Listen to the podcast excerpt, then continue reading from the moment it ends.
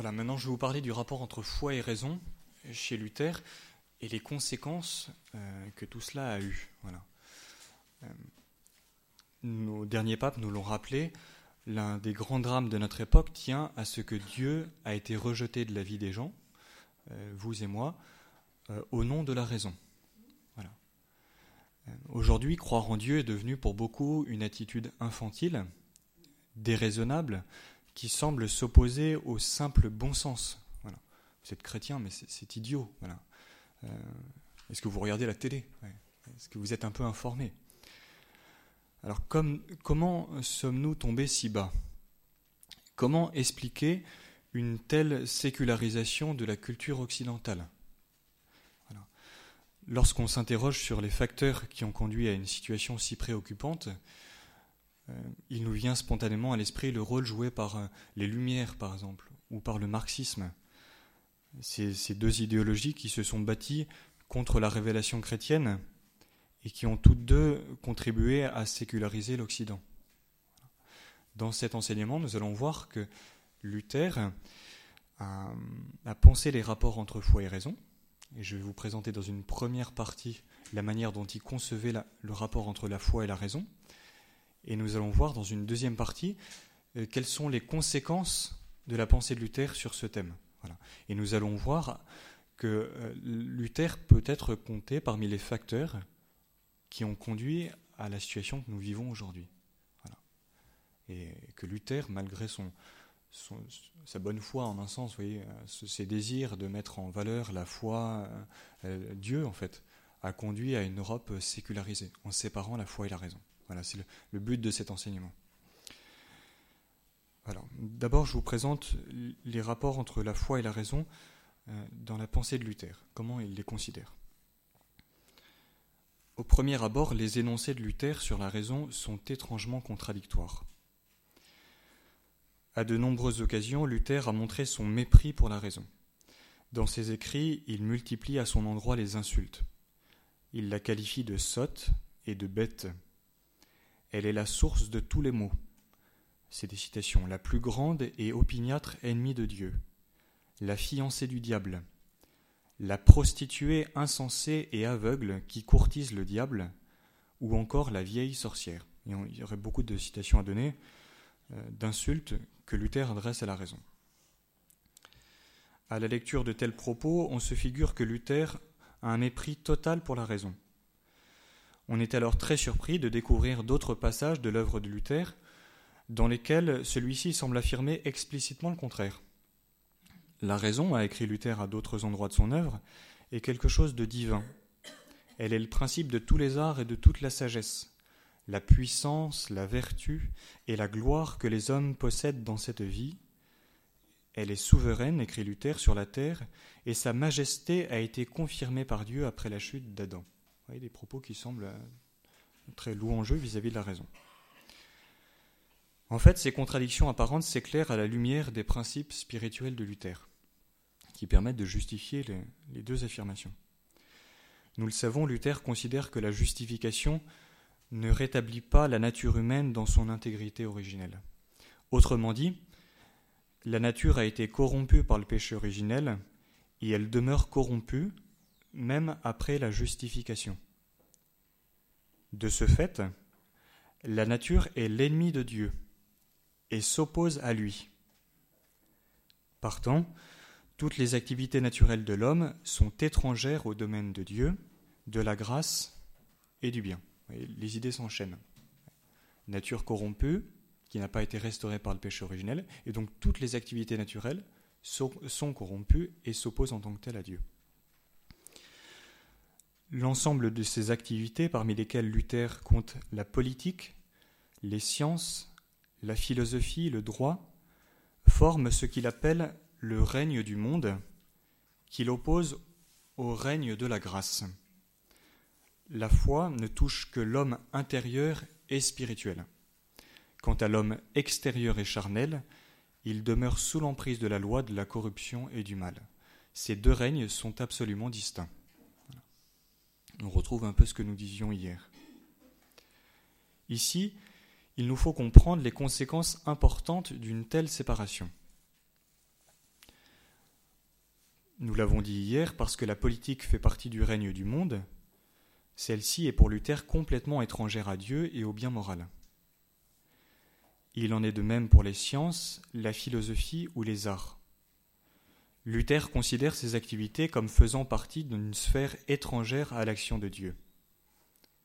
Pour cette raison, elles ne peuvent nous approcher de lui, et si ces activités, donc euh, la philosophie, les sciences, les arts, sont légitimes pour Luther, elles ne le sont que parce qu'elles se limitent à un domaine strictement profane. En aucun cas, elles ne doivent se considérer aptes à parler de Dieu. Les sciences, la philosophie ne doivent plus parler de Dieu. La foi seule, sola fide, nous met en contact avec Dieu. Alors en soutenant cette, position, Luther est conscient qu'il se démarque d'une longue tradition. En effet, dès ses origines, l'Église a, considéré que les sciences profanes, et notamment la philosophie, peuvent être des moyens par lesquels l'homme peut s'approcher de Dieu.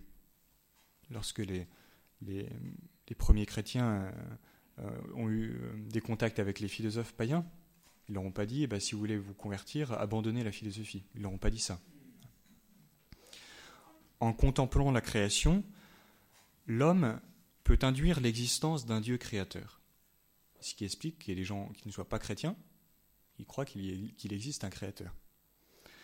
En s'interrogeant sur la conduite des événements du monde, il peut parvenir à saisir que Dieu est providence.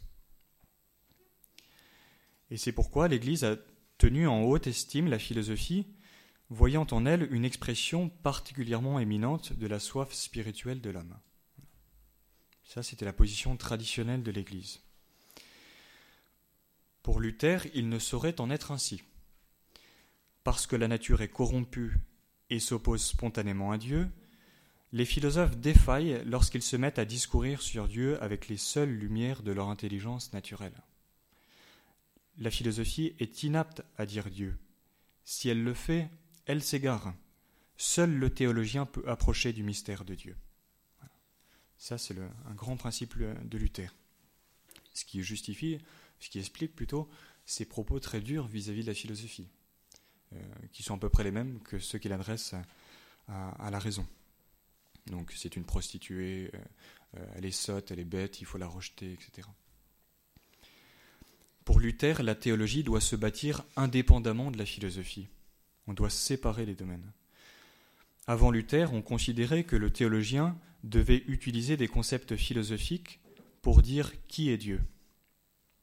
Après Luther, on considère que la philosophie est étrangère par nature à la théologie. Il y a une distinction des domaines très forte. La nouvelle théologie voulue par Luther est donc uniquement fondée sur la parole de Dieu et ne doit faire appel qu'à la parole de Dieu. Elle ne doit pas utiliser des concepts philosophiques. Cette nouvelle théologie doit aussi oublier la tradition et le magistère.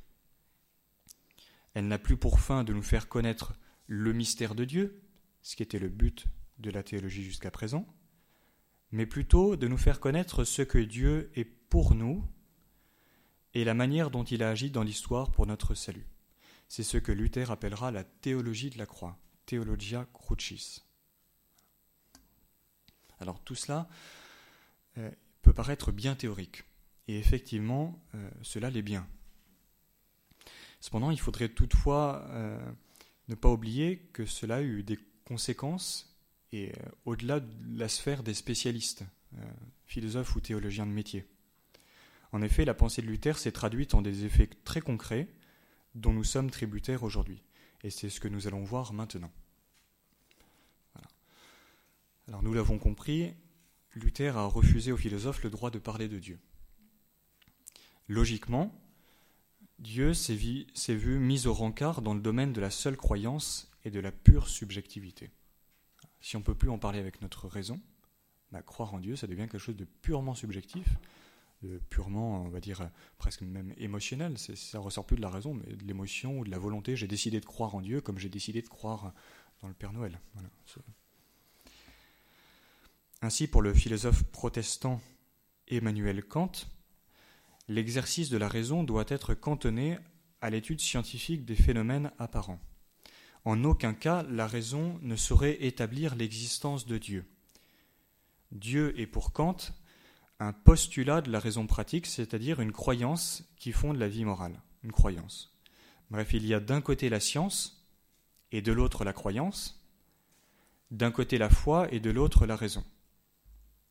En fin de compte, croire en Dieu devient une attitude étrange, parce qu'irrationnelle.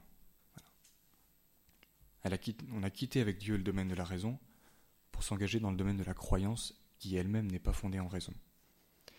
Entre le monde de la foi et celui de la vie normale réglée par la raison, il y a désormais un abîme. L'homme raisonnable devient athée, du moins agnostique. Alors, ne pouvant plus approcher du mystère, la raison se rétrécit à un horizon de plus en plus étroit. Elle abandonne peu à peu les grandes questions de l'existence pour se limiter exclusivement à l'étude du quantifiable et du mesurable. Autrement dit, la raison se met à douter d'elle-même. Se coupant de Dieu, la raison aura donc fini par abandonner l'espoir de connaître la vérité. Si nous devions résumer les effets de la pensée de Luther, nous pourrions dire qu'elle a provoqué avec d'autres facteurs la naissance du rationalisme, à savoir l'idée que la réalité se limite à ce que la raison en dit. Et dans un second temps, le rationalisme a lui-même dégénéré en scepticisme, abandonnant la prétention de dire une vérité universelle et objective concernant les grandes questions de la vie. Il y a un processus qui se fait à partir de, de la pensée de Luther et d'autres facteurs dont il n'est pas question ici. Donc là, c'était les conséquences de la pensée Luther dans le domaine plutôt profane, euh, le domaine de la philosophie, puis ensuite dans le domaine de la vie courante, hein, parce que les idées des philosophes, elles se, vous voyez, par exemple les philosophes des Lumières, elles se retrouvent ensuite dans, la société euh, quelques siècles après. Maintenant, ces conséquences dans la, théologie, dans la pensée chrétienne. Et ça rejoint ce que nous disions avec euh, frère Michel, de ce rationalisme qui s'est peu à peu instauré en, théologie et qui a desséché la foi. Donc il est à noter que la pensée de Luther a eu aussi beaucoup d'influence sur la pensée chrétienne. La théologie protestante a de plus en plus refusé et rejeté la foi des apôtres. En méprisant la tradition et la philosophie, elle a commencé par douter des dogmes de l'Église qui ont été exprimés à travers les concepts hérités de la pensée grecque. Par exemple, lorsque vous récitez le credo à la messe le dimanche, en fait, euh, vous employez certains termes qui sont théologiques, mais qui ont été euh, repris à la pensée philosophique pour exprimer le mystère divin. Euh, par exemple, on dit que le, à partir du dogme de Nicée, pour décrire la nature divine du Christ, on a parlé du concept de, on a utilisé le concept de substance, de nature, en grec ousia. Voilà. Et ben ce terme, il était, c'était un terme philosophique que les pères ont utilisé, en transformant son sens bien sûr, mais ils ont utilisé un, matériau philosophique. Parce que lorsqu'on parle de Dieu, ben, on utilise le monde de notre expérience.